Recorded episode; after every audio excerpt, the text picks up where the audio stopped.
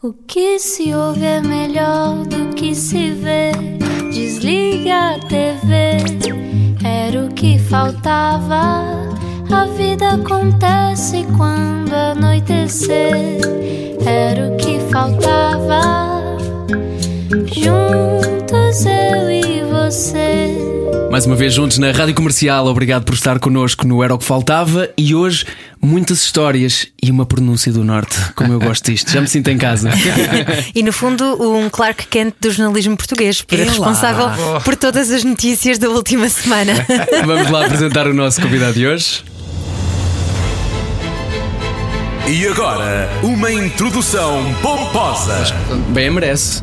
Viveu em Angola até aos 12 anos, começou no jornalismo aos 16 e é um dos rostos da informação em Portugal, agora da CNN. Foi a última pessoa a conversar com João Rendeiro antes de o vermos de pijama. Ficou amigo do professor Marcelo depois de tantas noites de comentário político e até têm em comum tomarem banhos de mar em pleno inverno. Pequeno pormenor, os banhos do Júlio Magalhães são no norte. É. Olá! Muito mais duros. Mais um, mais um. Boa noite, Júlio, Olá, bem-vindo. obrigado pelo convite, obrigado. Fortalece o caráter, não é? Diz que tomar banho no. Fica-se. Ganha-se uns anos de vida. E fazem, eu tenho sempre esta Agora, dúvida. aquilo é preciso entrar a 100 e sair a 200. Exatamente. há tempo, hum, visto que o banho é tão rápido, há tempo para fazer uma competição de selfies no banho com o professor Marcelo ou não? Não fazem. Lá em cima, não. Pois em Cascais também eu agora. Também, Ele que vai claro, mergulhar à furada claro. aos pós-endo. Ora bem, e mesmo ali a Matozinhos. Além da televisão de, de que falámos, da CNN, mas que também faz rádio, não é? Também é uma paixão. Faz, faço. eh, não, é uma paixão, é, é, a minha, pro- é o que eu tenho que fazer. eu fui um dos fundadores da Rádio Nova no Porto, de onde saíram muitos hoje, hoje dos apresentadores que estão na televisão, saíram muitos da Rádio Nova, o Zé Alberto Carvalho, Zé Carlos Castro, Mário Augusto. Eu, é bem, é, éramos, somos, fomos muitos, fomos todos para a televisão depois. Eh, E agora, e depois da, da Rádio Nova fui para a televisão e nunca mais fiz rádio. Voltei agora para uma rádio concorrente vossa, não é bem concorrente da comercial, porque enfim. Podemos dizer, é Rádio Observador. Rádio Observador. Eh, em maio convidaram-me para. Primeiro em março convidaram-me para fazer umas entrevistas lá de cima. Depois em maio convidaram-me mesmo para fazer o programa da manhã. Das 7 às 10 da, às 10 da manhã, eh, com a Maria João Simões, a Carla Jorge Carvalho e o Paulo Ferreira, somos quatro. E eu fazer do Porto. E eu, quer dizer, Do Porto, tinha- como quem diz, de casa De mesmo. casa, de casa, mesmo de casa. Em Beluros. É, e, e eu, eh, pronto, também não- na altura não estava a fazer nada, já estava, enfim, não tinha saído do Porto Canal e aceitei. E olha, foi uma decisão magnífica. Foi, foi mesmo, estou mesmo a gostar. Nunca, então fazer rádio de manhã, eu olhava para as manhãs da comercial, as manhãs das outras rádios, disse: caramba, o que é que a gente vai fazer de manhã eh, no rádio, na Observador? E estamos a fazer. É é evidente que, é, o- que aquilo é informação, não é? É entretenimento, como fazem vocês aqui na comercial e que o programa que é. Acho que o vosso programa até é o mais ouvido de todos. É sim, senhor. É, sim, é? senhor. Confirma. Rigoroso, jornalista. E, e tenho uma equipa fortíssima de manhã, vocês aqui. Mas há ali também uma mistura entre o entretenimento e a. Ali também há, conseguimos, eles conseguiram arranjar ali um misto entre a informação e a diversão também. E está a correr lindamente e estou a adorar fazer aquilo. Devo- Devo-vos dizer, estou a adorar. Aliás, se não voltasse para a CNN, não- se não fosse convidado, acho que nunca mais fazia televisão e ficava só ali. E vivia bem com isso? Vivia, vivia. Eu, se vivia, vivo. Ah, vivo. Eu. Eu tentei ao longo da minha vida e sempre. eh, A televisão é muito violenta para quem lá trabalha. Nós ficamos Mas também muito viciante. e e nós ficamos, por isso é que é violenta, nós ficamos obcecados por aquilo e viciados na televisão, porque toda a gente gosta de aparecer na televisão, toda a gente gosta de ser conhecido e, portanto, nós adoramos ser conhecidos e aparecer na televisão e, está, e a partir do momento em que temos o ecrã, nunca mais o queremos deixar. E eu eh, tentei sempre fazer esse equilíbrio. O professor Marcelo Belo Souza, que vocês já aqui falaram, que há muitos anos disse-me assim: Ó oh, Juca, você, eu, oh, Juca, que é como. Pronto, vocês Como, to- podem- como toda a gente Sim, conhece, sim. claro. Tento fazer várias coisas na vida, porque se uma correr mal, a outra corre bem. E eu tentei isso sempre. E portanto, a televisão, o que eu ao, longo de muitos anos de televisão consegui perceber é que conheci muitos colegas meus que só estão obcecados pela televisão, por- também até eu fiquei, que depois, como não, tendo mais nada, aquilo torna-se enfim, torna-se deprimente quase, porque é trabalhar na televisão, depois é sair da televisão, irem jantar ou irmos jantar todos juntos, almoçarmos, jantarmos, estarmos a dizer mal de tudo e de todos, de, do sítio onde trabalhamos, dizer que estamos a, uns estão a fazer mal, outros estão a fazer bem, enfim, vocês sabem como é esta vida, não é? E, e, mas se tivermos outras coisas, isso não acontece. E portanto, dediquei-me a outras coisas. Escrevo livros, dou conferências, corro o país em bibliotecas, faço muita coisa, apresento conferências, apresento, já apresentei não sei quantas galas, uh, e pronto, fui fazendo outras coisas. Foi isso que permitiu que a determinada altura eu tinha, eu estava na TVI e apresentava o jornal de maior audiência do país, que não era por minha causa, mas era por causa do professor Marcelo.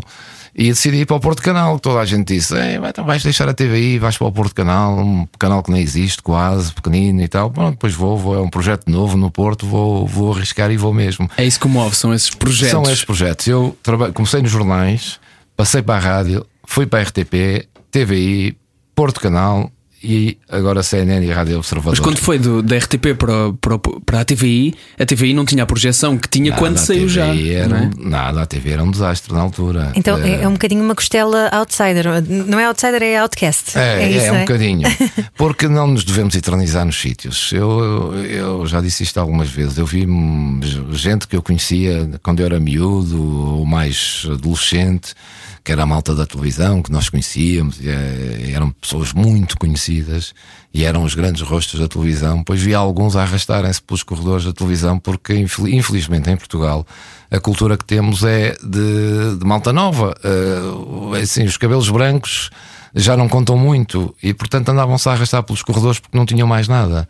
Eu disse: Bem, não quero isso para a minha vida. Eu, se puder, não, não quero. Se puder, não é o que eu não vou fazer. É ser mais um num, num, num, num órgão de comunicação social qualquer, estar lá 20, 30 anos e, e, estar ali e depois estar à espera da reforma. Então fui sempre aceitando convites, desafios, fui, fui mudando e acho que se deve mudar Contra vida. o comodismo Contra, também. É? Sim, e mudar mesmo, devemos mudar, porque a, a partir de determinada altura somos apenas mais um número e mais uma pessoa, porque chega gente nova, chega gente melhor que nós. Uh, uns não são melhores, mas uh, que ocupam o espaço na mesma, mas outros são mesmo melhores. E se nós não tivermos essa capacidade de percebermos que eh, enfim, o nosso tempo não é aquele e aqui já não estou aqui a fazer quase nada, portanto é melhor continuar noutro sítio. Uh, tanto melhor, foi o que eu fiz na minha vida e acho, e olha, não me arrependo de nada do que fiz hoje até hoje. Só agora, nesta parte Agora, quando deixei o Porto Canal, é que achei que já não ia fazer mais televisão. Porque é aquilo que eu vos disse: a cultura não é dos cabelos brancos. Portanto, eu já tenho 58 anos, já estou fora de prazo também, e portanto hum, achei, pronto, acabou, não, não se eh, agora tenho que me dedicar a outra coisa. Eh, apareceu o observador e disse: Pronto, olha, vai ser o observador. E vamos ver se eu gosto daquilo, se me adapto. E adaptei-me lindamente, até que apareceu agora a CNN, porque é um projeto novo, porque se não aparecesse a CNN, provavelmente já não tinha lugar em nada nenhum. Mas também porque a nossa cultura promove isso, não é? Promove isso, por exemplo. No, no estrangeiro não é tanto assim. Não, a CNN internacional, a CNN americana que vocês veem, só se chega a pivô de um jornal depois de fazer muita reportagem, depois de andar no terreno anos, anos, antes de fazer guerras, fazer reportagens. Fazer... Uhum. Vocês se virem os, os pivôs todos, são todos pivôs com cabelos brancos, gente experiente, que, que, é, que dá credibilidade à, àquilo que diz. Cá é ao contrário. Eu eu, quando a minha geração, que é esta do Alberto Carvalho, que vocês conhecem todos, todos os pivôs que vocês, quando nós aparecemos na televisão, houve uma geração que era a mais velha que foi afastada na altura. E nós tomamos o lugar deles. Já agora, viu isso do outro lado já da barricada? do outro lado da barricada. Foi o que nos aconteceu a todos na altura. Fomos todos para, para, para, para apresentar programas, apresentar telejornais. E aqueles que eram os, os, jornalistas experientes das televisões, mais velhos, que estavam lá há tantos anos, foram afastados, basicamente, do ecrã. Chegou uma geração nova. E portanto, isto agora é ciclo, agora vai chegar, é cíclico, vai chegar outra geração e somos nós afastados. É, é, é vida, é cultura, essa cultura em Portugal é essa, não há volta a dar. Mas a leveza com que fala disso mostra que também eh, já criou ali uma carapaça à volta do seu ego. Pois Como é que se faz eu... um ego à prova de bala? Pois é, não é fácil, não é fácil. Isso é o orgulho que eu tenho na minha carreira, é que eu tive sempre a noção disso. É como tenho noção que, que às vezes algumas pessoas não têm, por exemplo, ah, uh, o telejornal tem que ter a cara X porque esta é que dá audiências. Isso não é verdade. Uh, o que dá audiências à informação são os programas que estão atrás e estão à frente. Depois o, o, é evidente que o pivô que lá está e o jornalista tem que ser bom e tem que saber fazer aquilo que saber fazer aquilo. Mas dizer, não, está ali aquele, porque aquele é que, é, é, é que, é, é, que dá audiências ao canal. Isso não, não acontece. Eu tive sempre essa noção, porque hum, ficava muito, ficávamos, nós vivemos em função das audiências na televisão. Aquilo, a, a televisão é muito violenta por causa disso também porque aquilo é dia a dia, minuto a minuto, segundo a segundo, perdemos onde, ganhamos onde, hoje estamos a perder, amanhã estamos a ganhar, depois. E leva-se é, tudo muito a sério leva, também. Não, não, aquilo é como muito competitivo e, portanto. Uh, aquilo às vezes tira-nos capacidade reflexiva, reflexiva tira-nos capacidade jornalística, porque fazemos telejornais às vezes que hum, editorialmente não é aquilo que nós gostamos, mas eh, nas audiências é aquilo que interessa e isso vai-nos minando muito e vai-nos eh, desgastando imenso, não é? E eu tive sempre noção disso, que eh, às vezes as pessoas até, até dizem, ah, às vezes és modesto mais, eh, que eu costumo dizer, eu não fiz não sou um profissional de mão cheia nem, nem extraordinário. Fiz uma questão profissional razoável, fiz uma carreira razoável, sempre com esta noção de que uh, aquilo não depende de mim. Uh, eu posso é dar o meu contributo. Agora dizer, ah, é o Júlio Magalhães, tem que estar ali porque dá audiências. Não é verdade isso. E fui construindo isso, construindo à custa de quê? Ter mudado.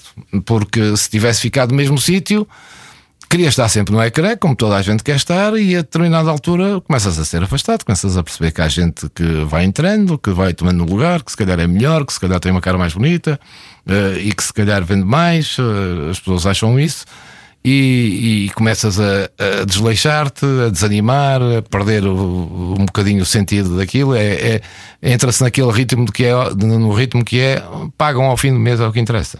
Isso é. Pois, percebo, isso... percebo que isso não seja, não seja motivador para Bem, acordar. Eu espero não vos esteja a desanimar agora. Não, não, não, de todo, de todo. Está, está a ser muito, ainda são muito novos. Mas está a ser muito, está a ser muito prático e, e, e, isso é uma coisa importantíssima para todas as pessoas que também têm ambição de poder trabalhar de alguma maneira claro, nesta área, claro, saber, claro. saber quais são as regras do jogo. Do jogo Agora o que eu penso é o, o, que é que o que é que o foi mantendo com esses com, com, os pés na terra de forma tão tão assente? Foi foi a educação, foi o facto de, foi a sua família, foram os amigos, foi o norte. O que é que houve aí? Eu acho que foi a África. Uh, palavra, palavra. Eu a bater Era palminhas logo.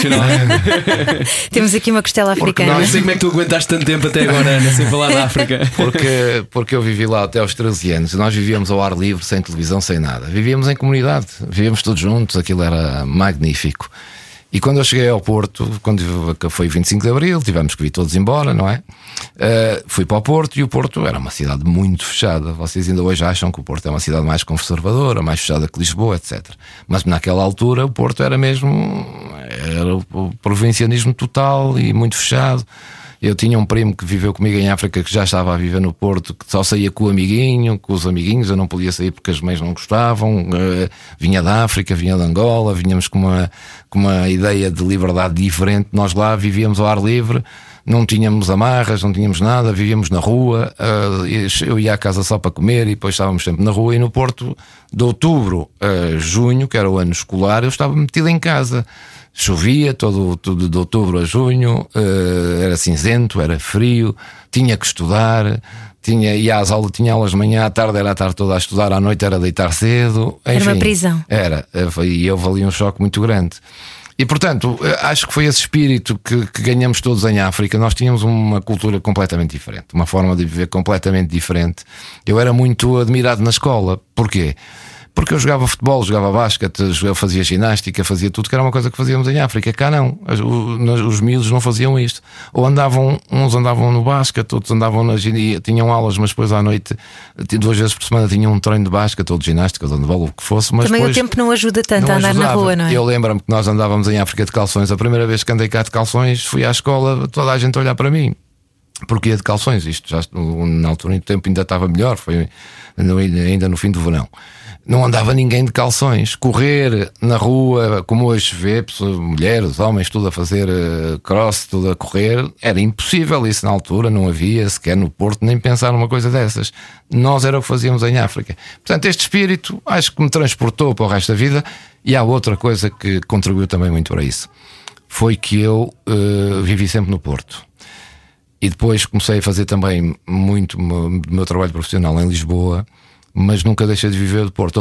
Ou seja, não vivi aqui uh, metido nisto, porque depois em, em Lisboa, eu, eu, gosto imenso de Lisboa, é uma cidade magnífica, mas não, não tem nada a ver com o Porto. O Porto é uma cidade mais friendly, é uma cidade mais, mais chegada, as pessoas estão mais chegadas. Eu vou, vão jantar à minha casa, eu vou jantar à casa deles. Eh, e, e, aqui não. Eu, quando vim para a TVI, passei cá um ano, praticamente, segunda a sexta, estava sempre aqui, ia sempre para o Porto, mas passava cá uma semana, fim de semana, tinha que vir trabalhar. Eu saía com os meus amigos, mas era para jantar fora todos os dias. E depois de jantar fora, beber um copo. Uh, isto era todos os dias, não era? No Porto é à sexta e ao sábado, quando é. E, e, quando é para jantar fora, vamos a casa uns dos outros, uma vez ou outra ao restaurante. Aqui era todos os dias restaurantes, todos os dias a ver copos. Uh, agora íamos para as docas, era, e depois era até às tantas da manhã, às vezes. E eu não podia, tinha que sair mais cedo, porque tinha que trabalhar de manhã, até que me cansei disso e fui viver para o Estoril, uh, para, para, para não estar aqui metido. E a partir do momento em que se entra aqui neste círculo, de Lisboa, depois uh, vai-se a restaurantes, encontra-se políticos, vai-se ali, encontra-se outros jornalistas, vai-se lá, encontra-se atores e atrizes. Uh, portanto, depois isto começa a fechar. E, e, nós não conseguimos sair depois deste círculo. E é, acho que é uma bolha. É uma bolha que há aqui em que depois estás metido nela e aquilo vai-te afunilando muito eh, como a, a vida. A e não vida. há contrastes nem comparações. Não há contrastes, claro. porque depois também vivemos, eh, não é, não é, isto também não é mentira, vivemos naquela ilusão. Estamos com gente conhecida, estamos com gente bonita, com gente, enfim, é, que, que, é, que as pessoas também gostam. E é um mundo que, é, que nos ilude bastante, com isso é verdade. E, e como eu nunca vim para cá viver, não, não, não, comprei cá casa, não vivi cá, não fiz esta vida, foi sempre andar, andar, andar para lá, andar para cá, andar para lá, andar para cá, nunca estive muito metido nisto. Isso ajudou-me imenso uh, a conseguir fazer este percurso. Uh, com esta noção de equilíbrio sempre, que é uh, a televisão não nos pode dominar. Então já sabemos que o que manteve, o que manteve, aliás, os pés na terra a Júlio Magalhães foram os comboios. Os comboios. Os e há um, comboios e há um. Comboios e há um. E os comboios muito, porque eu na década de 80 já fazia o Interrail. É verdade, e temos, é... e temos que falar sobre isso. Temos na segunda parte isso. temos muito para falar, muito para viajar também e, claro, voltar à Africana, fica prometido também. África minha, África nossa, África meu Deus. Fica connosco neste Era o que Faltava. Era o que faltava. Com João Paulo Souza e Ana Martins. Juntos eu e você. Na Rádio Comercial. Hoje também há conversa com Júlio Magalhães e deixámos aqui pendurado um bilhete eh, de volta e de volta de Interrail. Já foram quantos, Júlio? Eu fiz oito anos seguidos na década de 80 do Interrail quando ninguém ia para, fora, ia para fora. Ia tudo para o Algarve, eu nunca ia para o Algarve. Eu juntava dinheiro o ano todo para chegar a agosto, metia-me no comboio daqui do Porto até Andaia, que era a fronteira de Espanha com a França, saía do Porto às 5 e meia, de comboio e chegava a Andai às 7 da manhã do dia a seguir. E depois dali é que se partia para a Europa toda. E não, não havia classe portuguesa a fazer Interrail, eram raríssimos os que havia. E na altura, ir do Porto a Vigo era um acontecimento, passar a fronteira. Na altura, nós adorávamos ir a Vigo. Eu jogava basquete e às vezes íamos a uns torneios de mini basquete a Vigo. Aquilo para nós, ouvir a Lisboa tinha jogos aqui em Lisboa, do Porto, a viagem demorava 8 horas naquela altura. Vinham de marcha atrás. Pois, não, eu lembro-me uma vez, vinha, vinha, fomos, jogar, fomos jogar a Peniche, tínhamos um jogo às 4 da tarde em Peniche, saímos do Porto às 8 da manhã de caminhoneta, na caminhoneta, né? E entramos e às tantas um colega meu, íamos na viagem e diz assim: eh, a que horas é que vamos chegar? E, e, lá o treinador disse: Vamos chegar só às duas, jogamos às quatro. Ei, temos que parar, eu tenho que ligar à minha mãe que eu disse que ia almoçar a casa. Nós nem sequer tínhamos noção de que era ir a Peniche, demoravam umas horas largas. E vir a Lisboa, então, para nós era mesmo um acontecimento tremendo, porque ficávamos num hotel, estávamos cá, enfim, a vida de Lisboa, era uma ilusão vir a Lisboa.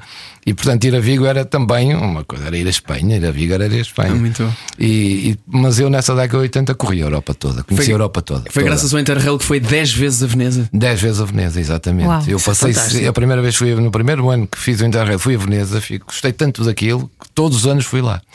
E quando me casei, não tínhamos dinheiro, eu e a minha mulher, e dissemos: vamos passar o. Tinha um Seat Marbella, aquele pequenino, era o que havia.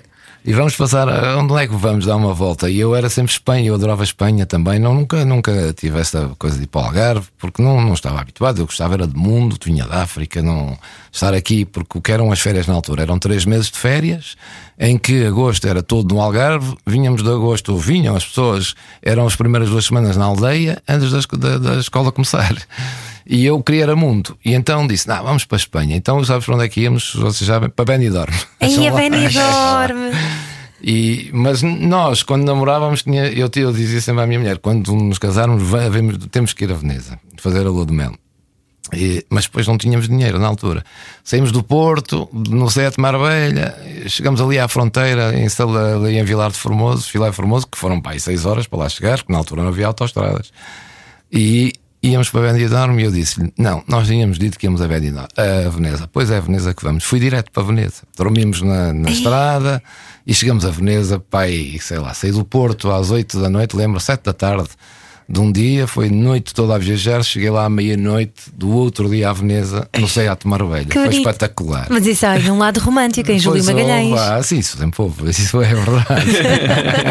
e olha, passamos a lua de mel em Veneza, depois ainda viemos, fizemos o sul de França, fizei, fomos a Benidorm na mesma, porque estava prometido, e viemos, chegamos ao Porto, andamos 10 dias sempre de carro, pronto, olha, é uma lua de mel diferente, depois em Veneza dormimos três noites ou coisa parecida, mas como eu ia, nós namorávamos, mas eu ia, lá não podia ir, não é? Que os pais não deixavam.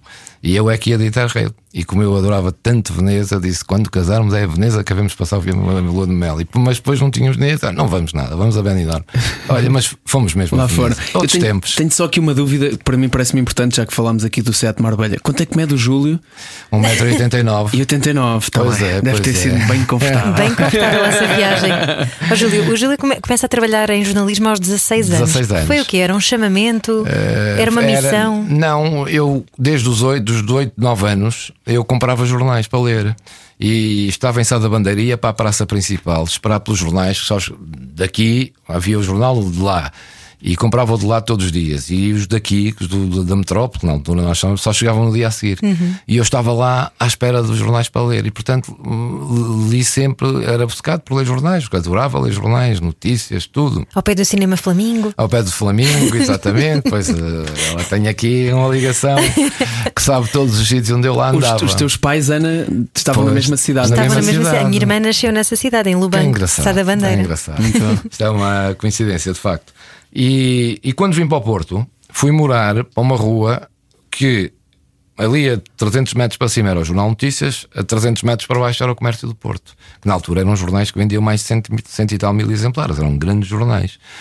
Até que eu jogava basquete, era jogador de basquete, adorava jornais e uma uma amiga da minha mãe, que era quase minha prima, que era jornalista no Comércio do Porto, disse: Olha, não queres ir lá para o Comércio do Porto fazer uns jogos, tu no pode desporto, vais tirar os jogos ou, e tu começas a trabalhar. Eu quero, então não quero. E aos 16 anos, aliás, o meu irmão também já começou a trabalhar cedo e eu também, nós queríamos mesmo trabalhar, nós viemos sem nada da África, não é? Uhum. E comecei a ir para o comércio do Porto a tirar equipa e eles mandavam-me, ia fazer os jogos das reservas de futebol, ia fazer os jogos de basquete, era o que é que eu fazia? Tirava as equipas, quem marcava os golos, os pontos, tirava os cartões e tal, chegava ao jornal, entregava e eles escreviam aquilo e no dia a seguir aparecia no jornal a Juca Magalhães e eu guardava aquilo todo, guardei os jornais todos, todos e todos, todos os artigos que fiz, tudo o que eu escrevi nos jornais guardei até que um dia a minha casa incendiou e lá foram os jornais todos. Mas eh, o que é que aconteceu? Aos 16 anos comecei, aos 18 quando tinha 18, eles precisavam de gente na secção de desporto e convidaram para ficar lá. Não havia curso de comunicação social na altura, mas não tive aquele dilema de dizer o que é que eu agora vou para curso, vou, vou fazer o que é quando for grande, uh, o, que é que, o que é que é de fazer. Pronto, comecei logo a trabalhar Mas aos acabou, 18. acabou por ir estudar. Acabei por estudar, não estudei, depois andei em direito e tudo, mas aos 18 já era jornalista e portanto não tive aquela coisa de dizer ah, eu aos 18 era a entrada na faculdade, depois ia tirar um Decidir o curso, depois curso, arranjar um, um, um emprego. Portanto, já era jornalista, dos 18 em diante até hoje. Curiosamente estudou Direito e agora acaba de contribuir bastante para a justiça portuguesa. Obrigada por isso, Júlia Magalhães. Não, não fui eu, não fui eu. Não, aquilo foi um, um furo magnífico da CNN, entrevistar o João Rendeiro, apanhar o João Rendeiro. Uh, ainda hoje, não, uh, hoje sabemos, na altura, eu não sei se, ele, se a entrevista que ele nos deu se estava no mesmo sítio onde está hoje. Nós não, nunca soubemos onde é que ele estava. Aquilo foi. E foi gravada, foi uma entrevista gravada à uma da manhã, de sábado para domingo. Uh, só gravamos à uma, portanto aí percebemos mais ou menos que a diferença horária, horário, era sim. grande. Uh, a meio da entrevista tivemos que parar a entrevista porque havia muito ruído no meio. Percebia-se que ele estava para lá do Atlântico, ou pelo menos havia mar no meio.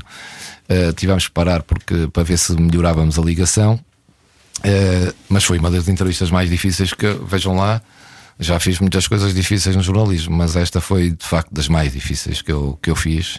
Aquela que, uh, que em que me senti mais inseguro a fazer, porque primeiro aquilo foi à uma da manhã. De, eu vim do Porto no sábado, ao fim da tarde, para chegar ali à meia-noite aos nossos estúdios e depois eu, eu vinha na expectativa: isto vai ser uma ligação, vamos lá ver se, se temos ligação primeiro. Uhum. Depois era aquela coisa de dizer, as tantas vão pensar que nós sabemos onde é que ele está e, enfim, e não sabíamos nada. Uh, e isso provocou alguma tensão também, não é? E depois era entrevistar uma pessoa que de facto tinha fugido à justiça, que estava escondida, que nem a polícia sabia dele, ou sabia, pelo menos desconfiava, mas andava a investigar. E, e, depois era perceber o que é que lhe podia perguntar e o que é que ele e como é que ele ia reagir às perguntas, o que é que ele enfim, podia não querer que lhe fizesse uma outra pergunta, ou não falar daquilo, ou reagir mal a outra questão, mas não, aquilo correu lindamente. Foram 40 minutos de conversa, ele estava muito bem disposto, parava, depois punha o telemóvel, vejam, devia ser um telemóvel um tablet, não sei o que era. Está bem assim o enquadramento, está, estava bem disposto e tal. 40 minutos, fiz-lhe as perguntas todas que tinha que fazer e ele respondeu a tudo. Acabou, boa noite, muito obrigado e fui dormir. Pronto. Na segunda-feira foi a entrevista que vocês. Pois foi o que vocês viram, mas pronto, foi, foi muito difícil porque não é a mesma coisa. Quando estamos a entrevistar uma pessoa como vocês nos estão, vocês conhecem, conhecem, estamos aqui a conversar. Sim, nenhum de nós pessoa, teme nada, não é? Pois com a pessoa, pois há, há perguntas que nestas circunstâncias que, que são embaraçantes também, não é?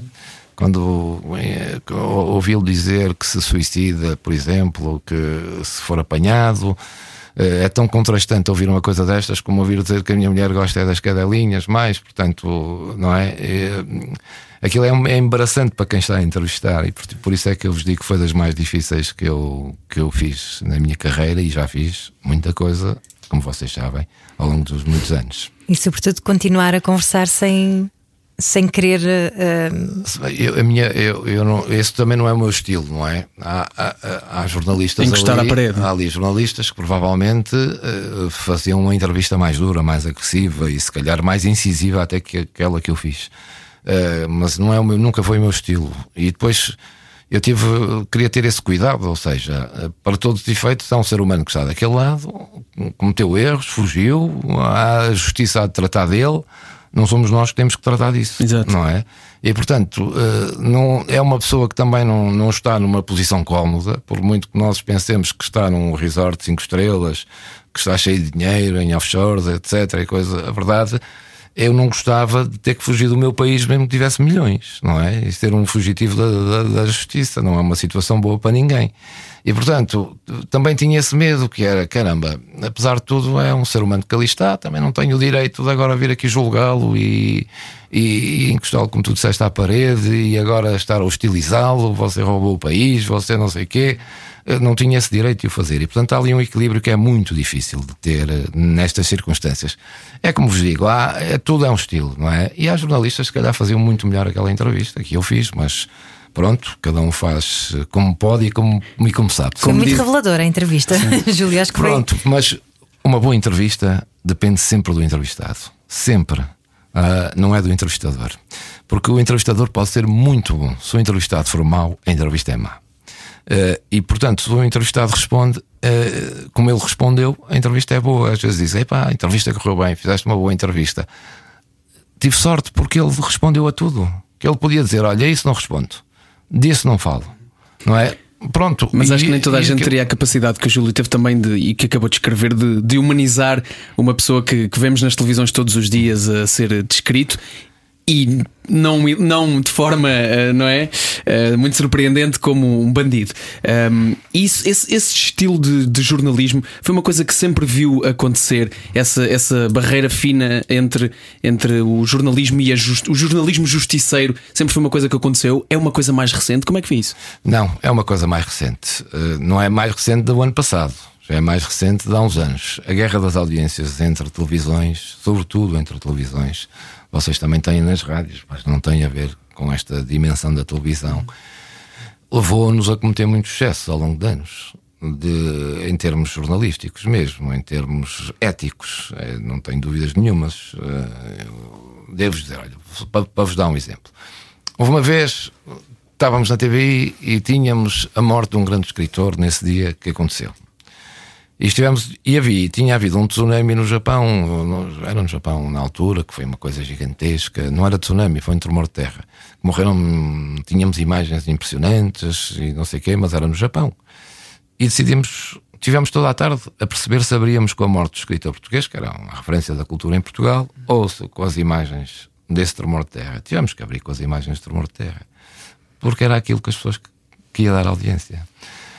Isto acontecia sistematicamente não é? é e, e, isto foi depois transportado também para aquilo que tu estás a falar, que era quanto mais agressivo fosse, quanto mais polémico, quanto mais impactante fosse, melhor. E às vezes ultrapassamos barreiras hum, nesse, nessa perspectiva de, de queremos que o nosso jornal, que a nossa estação tivesse mais audiências, uh, fazer coisas mais impactantes. E, e, sendo mais impactantes, tinham que ser agressivas. E isso muitas vezes uh, deturpou muito aquilo que era. Uh, ultrapassamos muitas vezes essa linha vermelha, muitas vezes mesmo. E Mas eu... enfim, as pessoas era o que queriam ver, o que é que nós também, pronto, nós quando estamos numa desculpa numa estação de televisão, vestimos a camisola da estação, queremos é ter audiências, a primeira coisa no dia a seguir, vamos ver os números de ontem, fizemos mal um intervalo aqui, abrimos com isto, eles abriram com aquilo, por isso é que nós perdemos. Isto é uma guerra permanente. Pronto, hoje não está mais calmo que isso, está mais regulado, mais. Há, provavelmente há mais bom senso, mas continua a ser um bocadinho uh, agressivo. As audiências ainda contam muito. Uhum. Deu o exemplo desse horror no Japão e, e, muitas vezes deve ter dado notícias desse género, que, que uhum. presumo que seja sempre impactante. De alguma forma. Uh, uma parte de, de, si fica mais desensibilizada uh, ao dar notícias assim? Fica, fica. Nós, a partir de. É como aos médicos, não é? é começam a operar pessoas, vêm mortos, vêm pessoas a morrer, vêm pessoas, enfim, em estados é, muito difíceis e, e, eles não se podem impressionar com aquilo, têm que trabalhar. E a nós acontece-nos o mesmo, temos que trabalhar. E às vezes estão as peças no ar hum, que são peças às vezes duras e difíceis, como nós já as vimos, já sabemos o que é que vai acontecer, e estão, e nós, eu estou a falar com o Câmara ou com a Regi, as pessoas estão a ver em casa. O que eu queria é que vocês não ficassem com a ideia daquilo que eu estou a dizer, que é o seguinte: nós temos bom jornalismo em Portugal, fazemos boa informação nas televisões, nas rádios, nos jornais. E há grandes jornalistas, nós não ficamos a dever nada ao que se faz lá fora. Uh, nós fazemos boa informação. Uh, mas, tal como acontece lá fora, é importante ter mercado, é importante ter audiências, é importante ter impacto nas pessoas. É, e essas é... barreiras não foram ultrapassadas só aqui, isso não, estamos a falar do mundo inteiro, obviamente. Se nós virmos que é a cultura americana, claro. mesmo os tabloides ingleses e, e as televisões, etc. Eu acho que um nós grande... não inventamos nós, nada. Nós até somos, nessa perspectiva, temos aqui uma cultura até uh, bastante mais soft. Acontece é que há muito há muita há, há muito oferta uh, no mercado de televisões de rádios jornais e portanto é, é importante fazer coisas que as pessoas vejam também não faz sentido estar a fazer uma televisão para pessoas que depois não querem ver não é? Exato. e sendo elas privadas é preciso Oi, sendo privadas precisam de depende, números precisam, de, números para ter sustentabilidade claro. financeira e portanto isto mas mesmo assim acho que temos grandes jornalistas uhum. fazemos boa acho que os portugueses gostam da informação que se faz em Portugal porque hoje em dia têm há disposição uma panóplia de canais, podem escolher, olha, este para mim é melhor, é mais impactante, eu gosto mais disto. Outros dizem, não, eu gosto aqui mais, faz mais reflexão. E, portanto, há escolha e acho que nesse, nesse aspecto estamos muito bem servidos. Claro, e o jornalismo é um pilar da democracia, é muito importante dizermos isso, não é? E mantermos hum. liberdade de imprensa e tudo mais. Mas parece que estava a dizer que, não só aqui como lá fora, há quase uma espécie de acordo invisível de, de, de promoção deste tipo de cultura do horror, um, que já está instalado em nós e que já, já estamos todos tão habituados a ver isso na, nas televisões até no cinema, nem Até só no, no jornalismo. Claro, no cinema, Ou nos sim. livros. É, em qualquer lado. Mas, mas que de alguma forma também uh, impacta no dia a dia das pessoas, porque Sem não dúvida. é só o Júlio que te sensibiliza, provavelmente, não é? Ah, claro, tu és toda a gente, as pessoas depois habituam-se a ver aquilo. Vocês vejam isto. O, o, o que é que acontece? Vocês olham para a vossa casa, vocês têm em casa, não é? Vivem. Eu tenho quase a certeza, eu, nós conseguimos desenhar a vossa casa. Vocês, quando compram uma casa, o que é que fazem? Sala, Onde é que está a ficha da televisão? É aqui. A mesa tem que estar à frente. E na mesa, se for uma família, um casal e dois filhos, imaginem, o pai senta-se numa ponta, os filhos do lado, a mãe do outro, e ninguém se pode sentar aqui em frente à televisão. Na cozinha, a mulher está a cozinhar, a televisão está onde? Está num ângulo em que ela possa ver. Vocês chegam ao quarto, dizem assim: a cama é onde? Onde é que está a ficha da televisão? É aqui. Então a cama tem que estar em frente à televisão. E o que é que faz? Isto pela casa toda. E depois o que é que fazem quando chegam a casa, as famílias em Portugal? Entram, ainda vão com os sacos na mão, os miúdos com as mochilas e não sei o quê. E o que é que fazem? Televisão da sala, televisão do quarto, televisão da cozinha ficam logo ligadas. Peço desculpa ser um, antissistema, mas não, ligo a rádio. Não, não eu, eu quero é que vocês, Sim, mas isto representa... vocês vejam o que é claro. o país, não é? Nós claro. já não fazemos três, isso porque sim. Claro que sim. esta é a nossa vida e portanto não é claro. para nós. Agora, vocês olham para uma família portuguesa e vejam o que é. E portanto, depois não há eh, filtro nenhum, está a televisão ligada e está ligada. Nós... E as pessoas eh, também ficam, começam a ver tudo e mais alguma coisa e a determinada altura também querem ver e aquilo também tem impacto na vida delas, ficam horrorizadas, ficam impressionadas, mas não deixam, não deixam de ver. É? é? uma, é uma das coisas na qual nós não, se calhar não somos representativos daquilo pois que é um não, país ou uma, não, uma claro, Europa, não. mas ainda assim é uma visão, é uma visão muito, muito humana e muito terra a terra uhum. de quem conhece este país. E temos de falar sobre isso, sobre esse regionalismo que foi uma coisa que nunca desapareceu, não só da vida pessoal, mas também da profissional do Júlio Magalhães. Nosso convidado de hoje, não era o que faltava, fique connosco. A noite é boa conselheira. Era o que faltava. Na rádio comercial. Juntos eu e você. Obrigado por estar connosco na Rádio Comercial. Neste Era o que Faltava, estamos à conversa com Júlio Magalhães e deixamos aqui pendurada uma conversa sobre regionalismo. Portugal não é, nem não pode ser, só Porto, só Lisboa, e o Júlio sempre teve essa, essa sensação e essa vontade também na sua vida profissional. Também, eu corro o país mesmo assim. Eu uma vez fui a uma exposição, uma, fui à guarda, e havia lá uma exposição, e às tantas perguntei lá ao diretor quando as pessoas passaram por aqui, e ele 60 mil. E, mas eu não vi isto em lado nenhum, pois aqui não aparece ninguém. Vocês fazem aqui ou no Porto uma. Faço aqui ou no Porto um Lisboa, em Lisboa, junta-se meia dúzia de caras conhecidas, uma, não vou dizer uma porcaria qualquer, mas faz um evento qualquer. Uhum. E as televisões estão lá todas. Faz uma coisa na guarda e não aparece lá ninguém. Ninguém sabe daquilo. E porquê é que tinha 60 mil? Porque tinha os espanhóis ali ao lado e iam lá muitos espanhóis ver, tinham já passado tanta gente por ali, mas o país desconhecia aquilo como nós desconhecemos a maioria das coisas que se faz no resto do país. E um dos atrasos de Portugal é precisamente este. Como é que um país tão pequeno. Eh, eu percebo que as pessoas sejam contra a regionalização porque o país é pequeno. E eu percebo isso. Agora, se o país é pequeno para se dividir, também não pode ser demasiado grande para só haver para um sítio e não haver para os outros. Há muitos uh, colegas meus, muita gente que vocês podem conhecer e tal, que se estiverem no Porto não têm nem metade das oportunidades das pessoas que aqui têm, tudo que aqui têm em Lisboa. E depois o do Porto, em relação ao resto do país, também é a mesma coisa. No Porto ainda há algumas oportunidades, em Lisboa há muitas e depois no resto não há nada. E portanto, eu até sou muito mais adepto de uma descentralização do que da regionalização que acontece é que ao longo de todos estes anos nem sequer a descentralização conseguiram fazer em Portugal. E não fazendo a descentralização em Portugal, eh, só há um caminho, é a regionalização, para cada região ter a sua perspectiva própria e não depender do poder central. Vocês acham bem que uh, vocês forem a Espanha, Itália, França, há uma televisão, uma rádio, um jornal em cada esquina, em cada bairro quase. Aqui só há em Lisboa. Porquê é que o Algarve, o Trás-os-Montes, o Alentejo não têm televisão, rádio e jornal? Hoje vivemos num mundo global, porquê é que não podem ter? Quando se diz uh, o país é muito manipulado, pois é, as pessoas do país inteiro veem tudo o que se faz sob os olhos de Lisboa. Porque estou, aqui em, Lisboa há 20 canais de televisão. No, no fora do país havia o Porto Canal, é no Porto, e não há mais nenhuma. E isto depois desequilibra também muito o país. Eu estou a falar de televisão que nem é a coisa mais importante.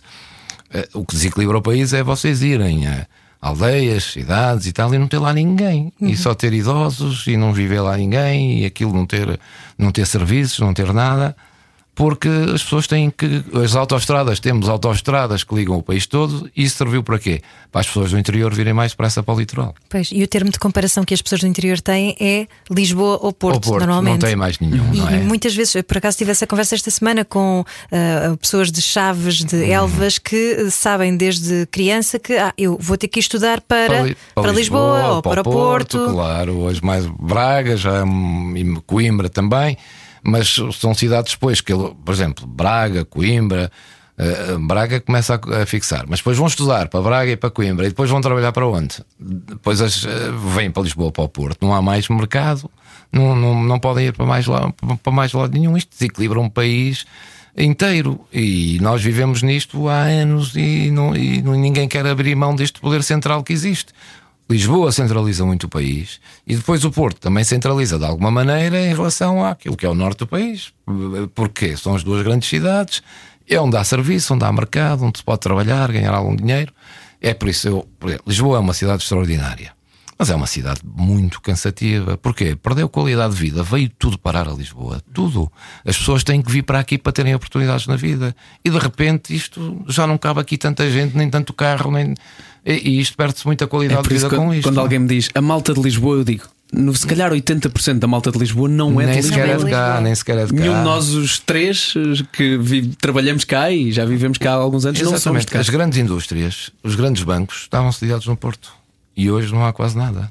Não é? E veio porquê? Centralizou-se tudo em Lisboa e, portanto, teve que vir tudo para Lisboa. E vem tudo, vem quê? Vem toda a gente, todas as classes e de todas as áreas. Porque é aqui que está o mercado, é aqui que se transaciona tudo, é aqui que se faz, que se ganha dinheiro. E isto, olha, eu gosto tanto de Lisboa, mas agora é raríssimo vir aqui à Baixa, porque é impossível vir à Baixa, é impossível andar em Lisboa, isto torna-se muito cansativo.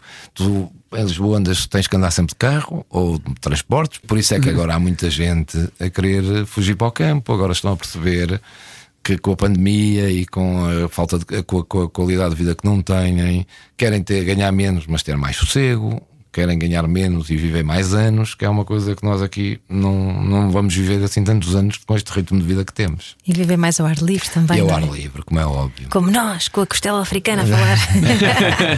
Júlio, é um ótimo conversador, eh, já Mas está na percebemos hora, isso. claro. Não, não, e, e era perguntar-lhe se essa é a melhor parte desta profissão de, do jornalismo, de poder conversar e acrescentar coisas à sua vida. É, e de aprender. Vocês vejam, eh, eu já entrevistei gente de todas as áreas. Eu até já fiz a morte do Papa, estava, estava lá em direto. Quando este novo, não, este não, o anterior, o Papa Bento XVI, quando morreu João Paulo II, eu fiz um direto, uma semana inteira lá da morte do Pa- do Papa João Paulo II.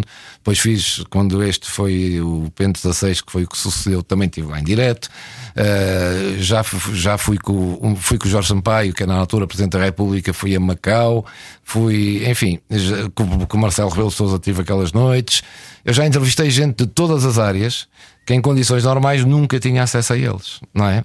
E, e a propósito é que os entrevistei, porque esta profissão permite, não é? E isso é que é, e já entrevistei treinadores de futebol, jogadores de futebol, atores, atrizes, presidentes da República, primeiros ministros, já entrevistei toda a gente. E isso enche-nos a vida. Hoje olho para trás e digo: caramba, já falei com gente muito importante, que é muito importante, gente que fica eh, na história. Entrevistei a Amália Rodrigues, eh, hoje está no Panteão. Quer dizer, eu, eu conhecia, cheguei a almoçar algumas vezes com o Eusébio, aqui em Lisboa, porque tinha um amigo que é muito amigo dele e eu ia almoçar com eles. E ele o aceitava Eusébio- almoçar com a malta do FQP. ah, era, era impecável, era impecável, era impecável. Eu até brincava com ele, dizia-lhe mesmo, cheguei-lhe a dizer: "Ah, o, seu Azar foi nunca jogar no Porto.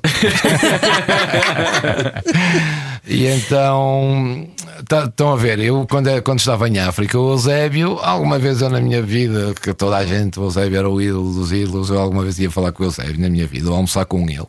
Se não fosse esta profissão, alguma vez almoçava com o Eusébio. Almocei. Portanto, esta profissão de facto é a melhor do mundo. Primeiro porque não temos horários, ou melhor, não é aquela de profissão das 9 às 5, ou não é? Em que temos que picar o ponto, entrar, sair, fazer a mesma coisa todos os dias e depois ir para casa. Uh, não há horas. Eu, quando comecei a trabalhar no Jornal Comércio do Porto, nós fechávamos o jornal às duas da manhã, íamos beber uns copos e às 5 estávamos na garagem do Comércio do Porto à espera do jornal sair da máquina que ia ser distribuído pelo país para vermos o jornal. Uh, e, e, e isto eram outros tempos. Agora os jornais fecham quase véspera. mas continua a ser assim. A minha vida hoje, do que é? Agora, é, nesta altura, faço, levanto mais 6 da manhã, das 7 às 10 faço o programa do Observador. Tenho aqui duas, três horas, almoço ali ao meio-dia e meia, às duas e meia tenho reunião na TV do jornal e ah, só saio da TV às 10 da noite, da, da CNN, neste caso. É uma vida cheia de conversar com pessoas, de aprender. Eu, nas noites do professor Marcelo, o que é que eu fazia? Eu via, como os como aos milhões de Era pessoas. um de espectadores. Era um de espectadores, mas era privilegiado que era eu que estava ali. É? E aprendi imenso. Aprendi imenso em tudo. Eu tive o privilégio não só de aprender com tudo o que o professor Marcelo dizia que, e sabia muito de muita coisa, como aprendi também a perceber onde é que ele não percebia muito das coisas e dizia umas coisas. muito bom. A honestidade de Juca Magalhães. Exato, mas é verdade, porque isto é a nossa vida, ninguém sabe de tudo e de tudo. Exatamente. Sempre. Mas quando gostamos gente, dessa honestidade. Quando a gente não sabe, inventa, não é? Também não inventa, mas pelo menos disfarça, não é? Eu sou jornalista e apresento jornais. Eu não percebo de, de política, de desporto, de economia, de cultura, não percebo nada daquilo. Eu levo duas ou três ideias para entrevistado e depois vou apanhando coisas que ele me diz, porque eu não sou um especialista em todas as áreas. As pessoas olham para nós e dizem: pá, esta malta entrevistou ministro, agora vai entrevistar um tipo de desporto, agora da cultura, isto percebe muito em uma bagagem, não temos nada. A gente tem é truques que apanha e, e, que, e, que, vai fazendo. Eu não me especializei nem na política, nem na economia, nem no desporto. Do desporto é uma das coisas que eu vou percebendo foi a minha escola de jornalismo mas não sou um especialista também. Pronto, apanho, é, são truques que nós apanhamos. Olha, um deles é pôr a cadeira mais alto que o entrevistado, por exemplo. Temos mesmo que lhe agradecer por esta conversa nada, nada. em termos é de humanismo e de honestidade. Não, Obrigado eu é por que isso. Agradeço, parabéns, vocês fazem aqui um trabalho magnífico na Rádio Comercial. Eu sou, um, apesar de tudo, um ouvinte vosso. Que maravilha, Muito obrigada, obrigado, Júlio. obrigado. Júlio Magalhães, Boa sorte, bom Natal e bom ano de 2022 para vocês. Obrigadíssimo. Obrigada. O quê? Só chegou agora e não ouviu de início? Era o que faltava. Passe no site radiocomercial.ol.pt